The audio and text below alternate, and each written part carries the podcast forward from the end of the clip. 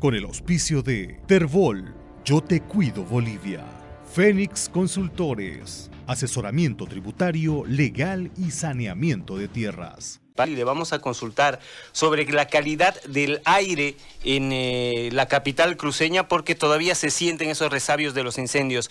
Buen día, buenos días, eh, Diego. Eh, por favor, cuéntenos cómo está la calidad del aire en este momento en Santa Cruz.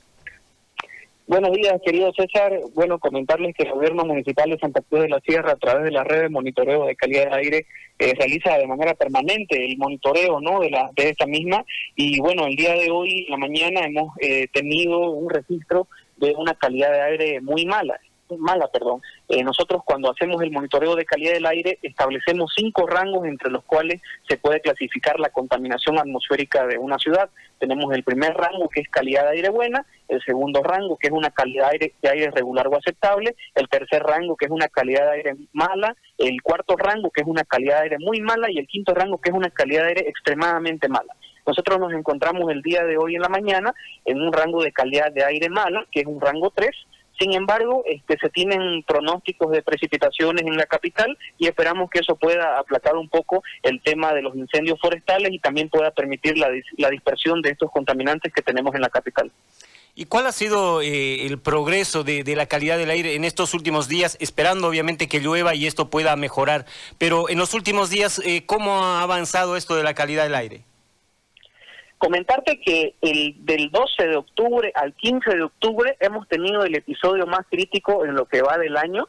Hemos llegado a, los rangos de, calidad de aire muy mala, donde, bueno, hemos informado a la ciudadanía y hemos indicado la, la, oportunidad de que te, puedan utilizar barbijos, de que eviten la exposición a los ambientes abiertos. Sin embargo, a partir del 16 de octubre hasta el 23, eh, ya nuevamente tuvimos eh, valores que se encontraban dentro de los rangos aceptables.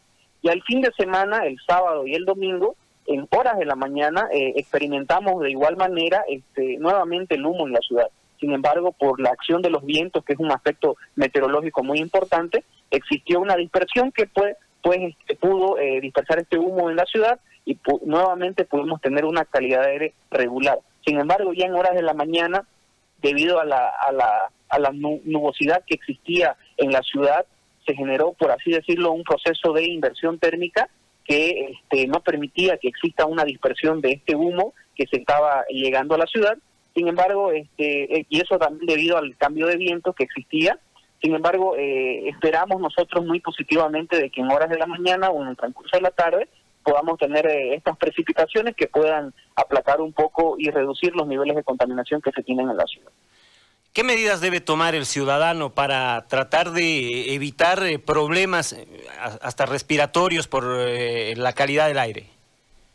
Cuando nosotros ingresamos a un rango de calidad de aire mala, estamos hablando de un riesgo moderado, que es decir, que si bien a la población en general no puede afectar significativamente, pero sí a los grupos de riesgo que comprenden a las personas de la tercera edad, las mujeres embarazadas, las personas que tienen alguna eh, enfermedad de base o alguna afección respiratoria, esas personas deben continuar utilizando el barbijo por dos razones. Primero, porque estamos en una situación de pandemia y segundo, porque el uso del barbijo previene también el ingreso de las partículas al organismo, que estas partículas dañan de manera significativa todo lo que es el aparato respiratorio y pueden generar algunas complicaciones. Entonces, deben estas personas necesariamente evitar la exposición prolongada en los espacios abiertos.